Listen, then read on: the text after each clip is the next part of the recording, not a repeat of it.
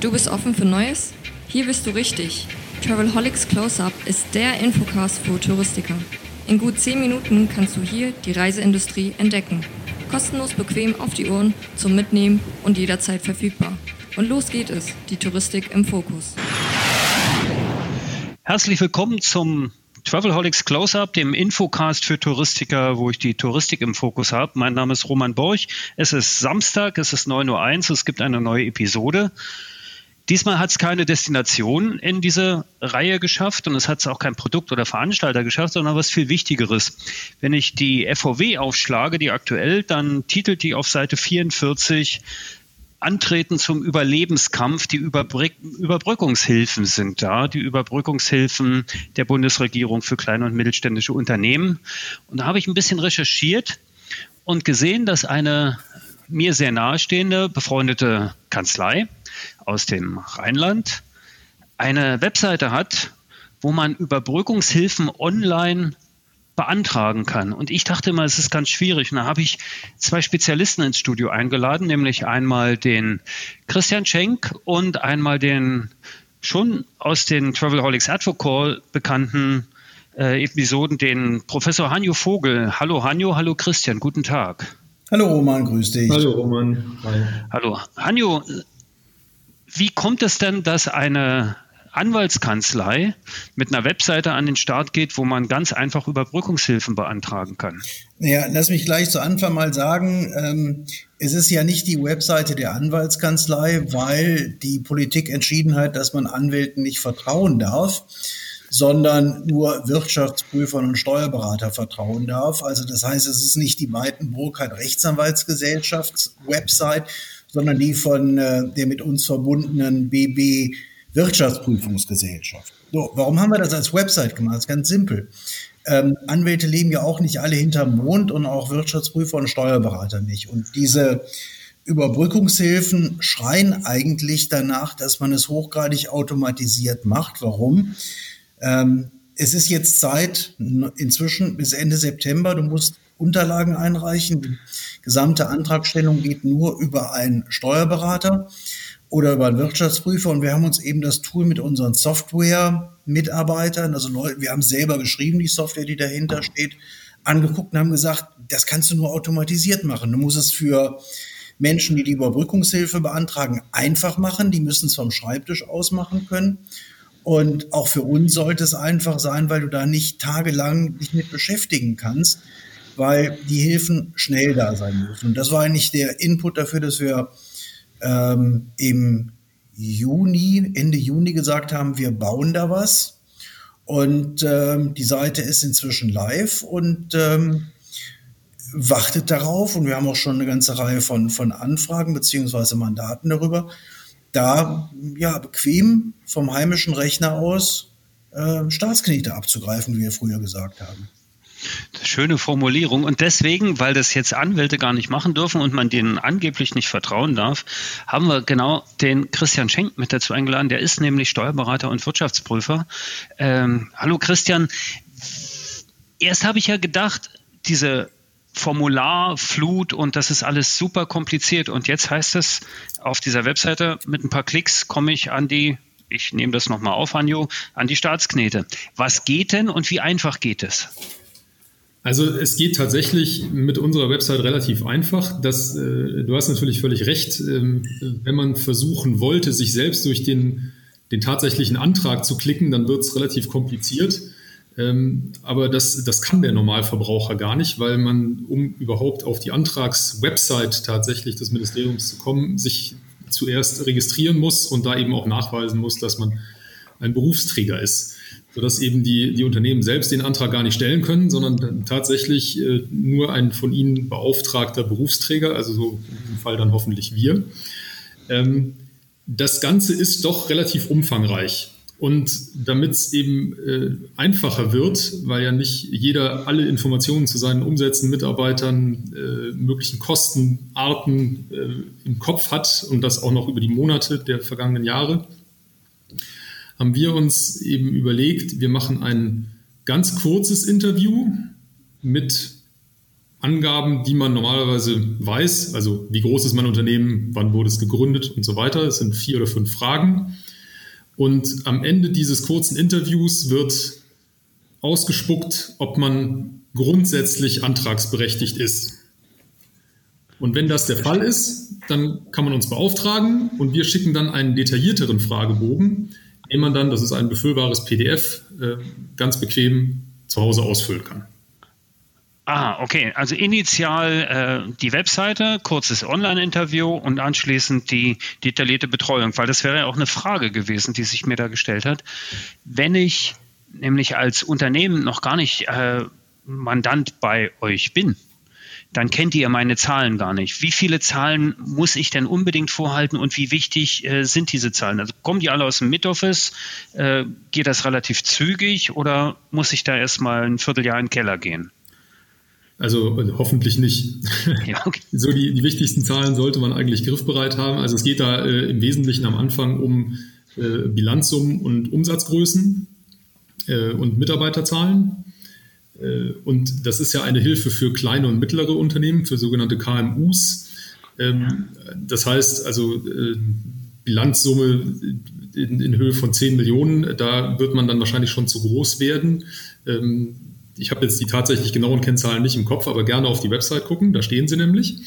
Ähm, und die, es sind vier oder fünf Kennzahlen, die man da eintragen muss, aber man muss die auch nicht in in Euros genau parat haben, sondern zumindest nur mal die Größenordnung sagen. Also bin ich, liege ich über oder unter Schwellenwerten. Okay, äh, also es sind die ganz klaren KMU-Werte, ne? dass, also, dass ich sagen kann, okay, ich bezeichne mich selbst noch als kleines mittelständisches Unternehmen. Die Obergrenze bei den Mitarbeitern, haben wir die im Kopf? Ähm, die Obergrenze bei den Mitarbeitern ist, meine ich, ähm, das, das ist die Definition des HGB. Ähm, ja. Da geht es um äh, bis, bis 250 Mitarbeiter. Wobei ja. ich jetzt gerade tatsächlich ähm, nicht ganz sicher bin, ob die HGB-Kennzahl die eigentlich maßgeblich war oder eine andere Definition, aber so in diese Größenordnung kommt man. Da fallen dann natürlich einige auch schon wieder raus aus, aus dem touristischen Sektor und auch aus dem Dienstleistungssektor. Wie ist denn überhaupt? Also wir sind ja als Econ-Firm eine Internetagentur. Würde es denn für uns auch gelten? Also das ist äh, branchenunabhängig. Ah ja. Also es, es geht jetzt tatsächlich nur um, ähm, um, äh, um die Größenordnung.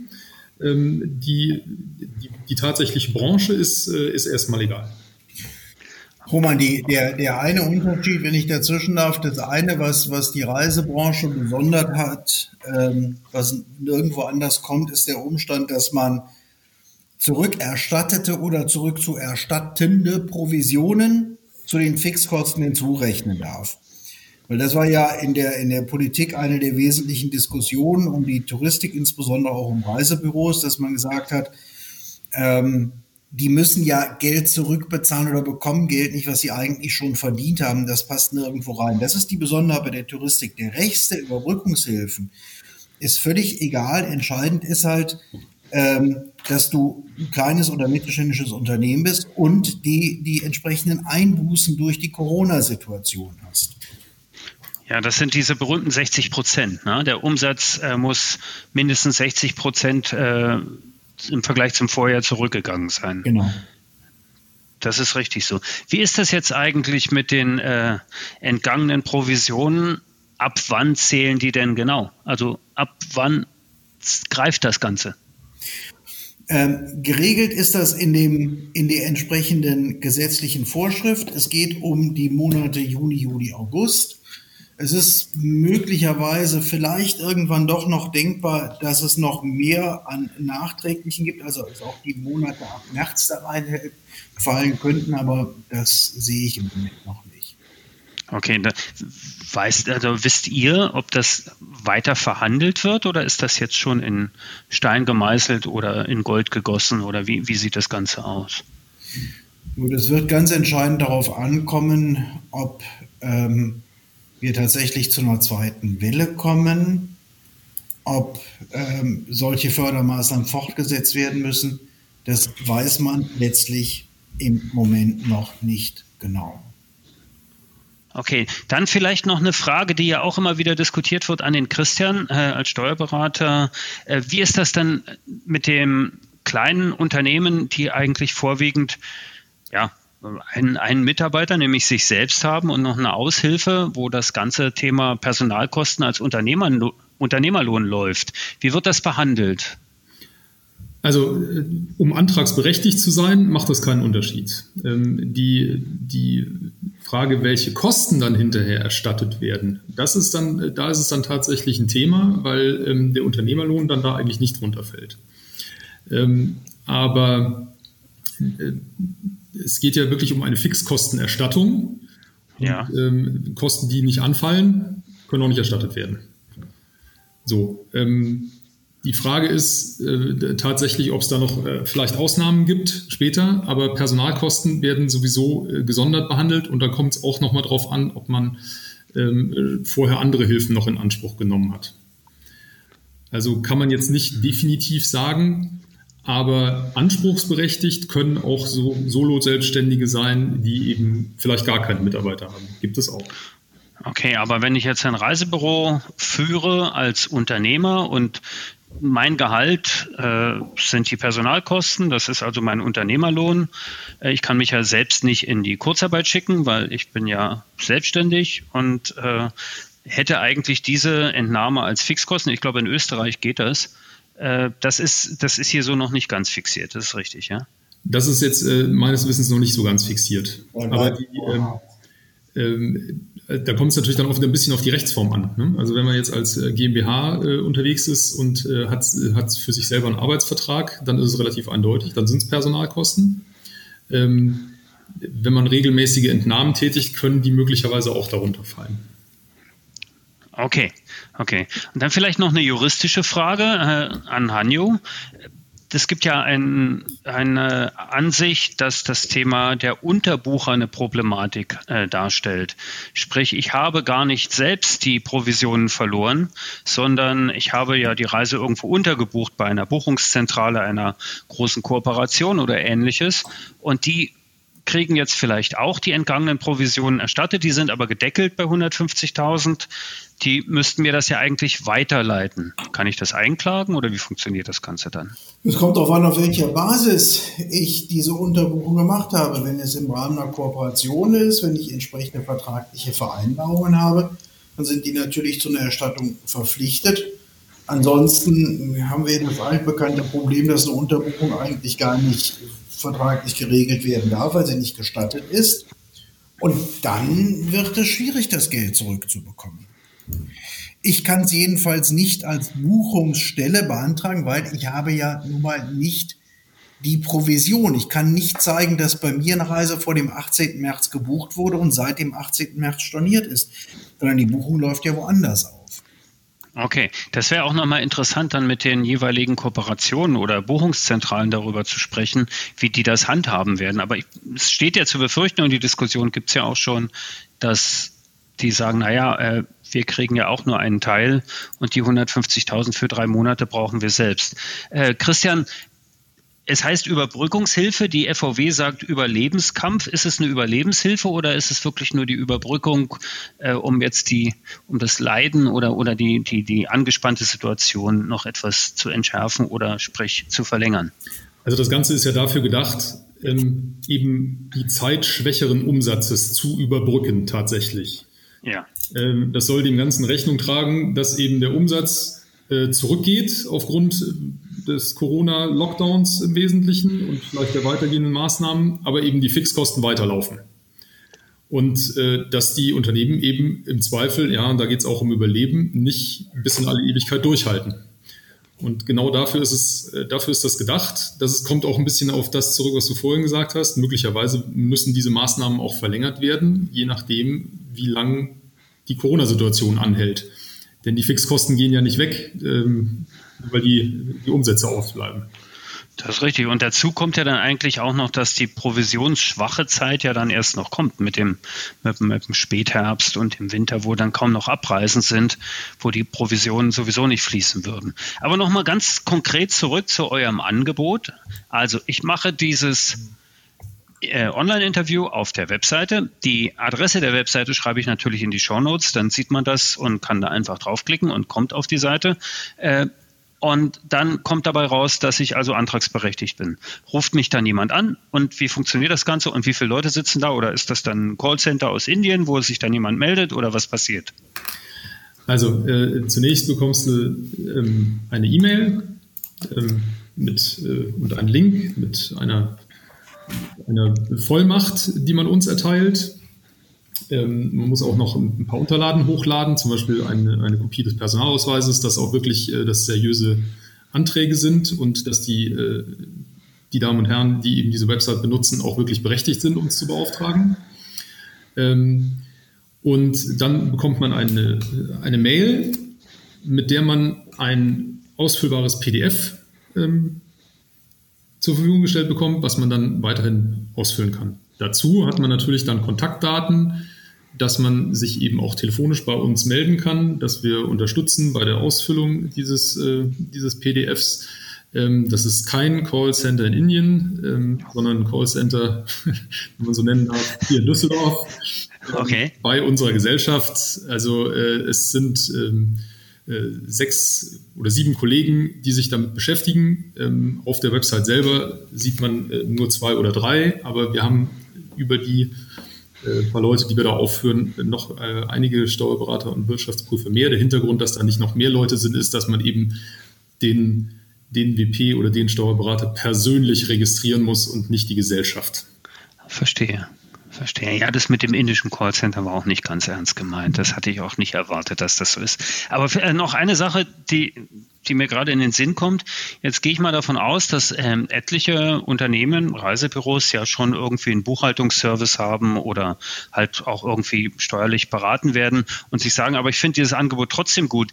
Gibt es die Möglichkeit, dass ich dann beides habe oder muss das immer der Steuerberater machen, der dann auch sonst meine Abschlüsse testiert? Nee, also ähm, den Steuerberater, der sich, der das macht, den kann man sich aussuchen. Also man, äh, man kann durchaus die Buchhaltung und den Jahresabschluss beim einen haben, aber trotzdem uns beauftragen, die, äh, die, die Hilfe zu beantragen.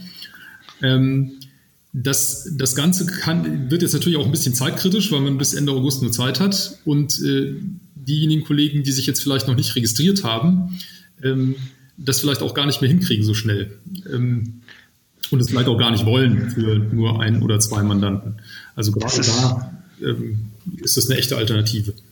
Ist, glaube ich, auch ein bisschen aufwendig, sich da zu registrieren und, und, und sich da reinzufuchsen. Da ist es schon immer gut, genau wie beim Reisebüro, den Spezialisten zu fragen. Wenn ich mich erinnere, hat man das doch jetzt aber verlängert bis 30.09. Ne? Liegt es daran, dass es zu kompliziert ist oder daran, dass sie halt also auch auf der äh, finanzinstitutionellen Seite Schwierigkeiten hatten, das zu handeln, die nee, ganze Sache. Äh, du hast natürlich recht, aber die, ähm, äh, das liegt eben wahrscheinlich, äh, hat noch keiner zugegeben, aber an dieser eben sehr komplexen Registrierung, ähm, die tatsächlich, äh, also ich glaube, ich habe zehn Tage gebraucht, bis ich dann einen Zugangscode hatte. Hat ja auch keiner gesagt, dass Steuerrecht einfach ist, ne? Und, und, und diese ganze Steuerkram. Und Roman, ein, ein Punkt noch, der, der mir ganz wichtig ist, wir verstehen das auch nicht als, als Konkurrenzangebot zu etablierten Beratungen von Steuerberatern für ihre Mandanten, sondern ähm, das ist letztlich der Versuch, dass sie gesagt haben, komm, wir haben hier die Möglichkeit, weil wir einfach groß genug sind, auch sowas relativ schnell hinzustellen und das auch so zu skalieren, dass man äh, eine Menge von Anträgen abarbeiten kann, einfach um, um jemandem zu helfen, äh, und nicht um irgendwo in die etablierte Mandatsbeziehung reinzukommen. Ne? Weil wenn ich mir einen normalen Steuerberater vorstelle, der vielleicht fünf Fälle hat, ob sich das für den lohnt neben seinem Tagesgeschäft, ob der da die Kapazitäten freischaufeln kann, ist eine ganz andere Frage. Und gesagt, komm, wir, wir können da so skalieren, dass sie eben auch mit einem relativ günstigen Preis, der sowieso übrigens erstattet wird über die, die Hilfe, rausgehen können und dann ist das fein. Wenn du sagst günstiger Preis, was kostet es denn? Ist das eine Pauschale oder wird das vom Umsatz abhängig, also wieder so wie die klassische Tabelle berechnet? Ja, es ist tatsächlich, äh, es sind drei Pauschalen und wir haben die nicht am Umsatz festgemacht, sondern an den äh, Personalzahlen, also okay. an der Mitarbeiteranzahl. Ähm, ich kann es ja aber sagen, also es äh, ist eine Pauschale von 750 Euro netto für Kleinstunternehmen bis fünf Mitarbeiter. Ähm, die steigert sich auf 950 Euro netto bis 10 und äh, darüber hinaus auf äh, 1200. tatsächlich sehr günstig und wenn ich es dann auch noch wieder kriege, ist das fein. Das Ganze ist ja keine Werbeveranstaltung für diese Geschichte, sondern eine Information, also es ist ein Infocast hier und es ist völlig richtig, was Hanjo sagt. Es geht ja nicht darum, jetzt anderen Leuten die Mandanten wegzunehmen, sondern in diesem konkreten Fall die zu fragen, die sich am besten damit auskennen. Das ist ja bei vielen Bereichen auch so. Wenn wir bei Econfirm halt Spezialprodukte machen für die Reiseindustrie, dann bieten wir das halt an, weil wir uns damit am besten auskennen. Und ich finde es eigentlich sehr löblich und finde es großartig. Wie schnell ging denn das zu programmieren? Ich meine, wie viele Leute saßen da dran? Das waren äh, in der Spitze fünf Leute, die das gemacht haben. Und es hat äh, wie immer doppelt so lange gedauert, wie die IT-Jungs gesagt haben. Och. Aber es war in ähm, dreieinhalb Wochen fertig. Fast so schnell wie die Corona-App. Großartig. Fand ich eigentlich äh, fand ich gut. Ja, absolut. Klasse. Äh, ganz herzlichen Dank ins Rheinland an, an Christian und Hanjo äh, für dieses Update im Infocast vom Travelholics Close-Up. Gerne nächsten Samstag wieder reinhören, weil ich werde noch eine weitere Episode machen, nicht zu den Überbrückungshilfen, aber noch zu ein paar ganz spannenden Datenrechtsfragen, wo sich ein bisschen was ergeben hat, kann sich ja schon mal anteasern. Also immer samstags 9.01 Uhr Travelholics Close-Up auf der üblichen Travelholics Frequenz. Vielen Dank und herzliche Grüße. Danke. Ciao. Danke, ciao. Danke, tschüss. Oh, schon zu Ende? Aber bald gibt es eine neue Episode vom Travelholics Close-Up. Abonniere einfach den Podcast, dann verpasst du nichts mehr. Und wenn du selbst mal ans Mic willst, um dein Unternehmen vorzustellen, just call Travelholics, der Podcast für Touristiker. Stay tuned.